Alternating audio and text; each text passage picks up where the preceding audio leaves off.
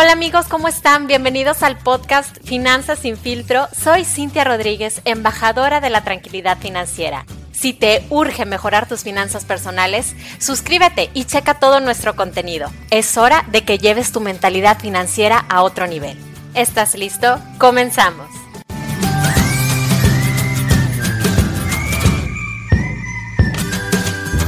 Hola, ¿cómo estás? Muy buen día. Espero que te encuentres muy bien y que sigas cuidándote mucho. Si te puedes quedar en casa, pues qué mejor. Y si no, recuerda que debes de tomar todas las medidas de precaución necesarias para que te mantengas a salvo. Hoy voy a hablarte un poco acerca del GAT, que es la abreviación de ganancia anual total. Bueno, ¿esto para qué es o para qué te sirve? Probablemente muchas veces te han ofrecido en tu banco algún producto de ahorro o de inversión de tasa fija. O sea que cuando lo contratas ya sabes cuánto te van a pagar al final. Y te dicen que ese producto te va a dar un rendimiento de tal porcentaje. El GAT te sirve para saber la ganancia total anual que tendrás sobre ese dinero que ahorraste. Te voy a poner un ejemplo.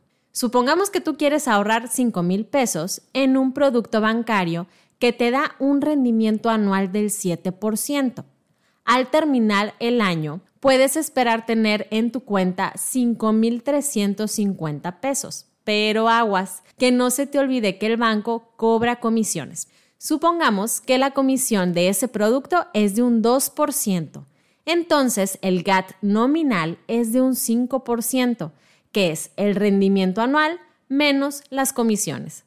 Así que en tu cuenta vas a ver reflejados 5.250 pesos. Y eso no es todo. Debes de tomar en cuenta la inflación de ese año. Imagina que fue de un 3%. Entonces, al GAT nominal, que es de un 5%, le vas a restar la inflación.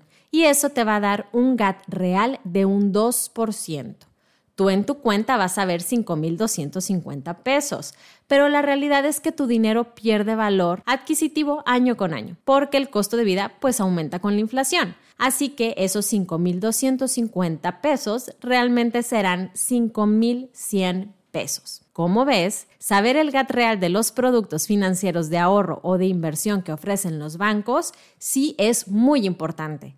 De hecho, la mayoría de los instrumentos bancarios dan un GAT real negativo. Entonces, ¿te conviene ahorrarlo en el instrumento bancario o mejor dejarlo en el colchón?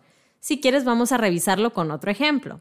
Un banco te ofrece un instrumento de ahorro que te da un 2% de GAT nominal y un GAT real del menos 1%. Si ahorras 5 mil pesos, quiere decir que verás reflejado en tu cuenta 5 mil 100 pesos, pero la inflación hace que tu dinero valga realmente 4.950 pesos. Si esos 5,000 pesos los dejas en el colchón o en tu cochinito, estás perdiendo el 2% del rendimiento del instrumento bancario y el 3% de la inflación.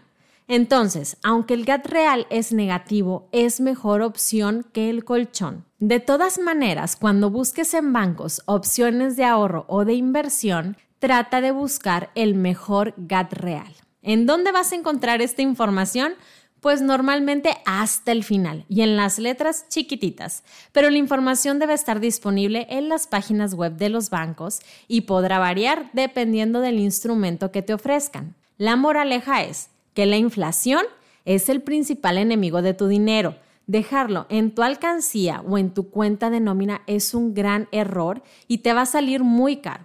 Por eso yo siempre recomiendo, sobre todo a las personas que tienen metas a largo plazo, instrumentos financieros de aseguradoras que protegen tu dinero de la inflación y además te dan un rendimiento anual garantizado, sumándole otros beneficios como un seguro de vida y un seguro de invalidez. Ahora, te puedes preguntar, ¿cómo puedo poner mi dinero a trabajar?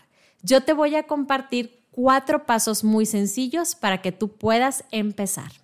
El paso número uno es calcule el dinero que tienes en tu banco o en tu colchón, ese dinerito que está sin hacer nada. Número dos, una cantidad la vas a destinar a un fondo de emergencia y la otra la vas a utilizar para invertir. El paso número tres es buscar opciones de inversión con o sin riesgo y asegúrate de que éstas protejan tu dinero de la inflación. Compara los beneficios y las reglas de cada opción. Y el paso número cuatro y el último, pues es poner acción. Elige una de las opciones que revisaste y ya pon tu dinero a trabajar. Así que ya sabes, el dinero que se duerme se lo lleva la inflación. Eso es todo por hoy. Espero que le encuentres utilidad a la información. Y ya sabes que si tienes cualquier duda, me puedes contactar en Instagram como Finanzas sin filtro y como Cintia la de Seguros. Si este episodio te gustó, por favor, ayúdame a compartirlo. Si me puedes etiquetar, está padrísimo porque te puedo agradecer de manera personal por ayudarme a difundir la cultura financiera y de prevención. Cuídate muchísimo y hasta la próxima.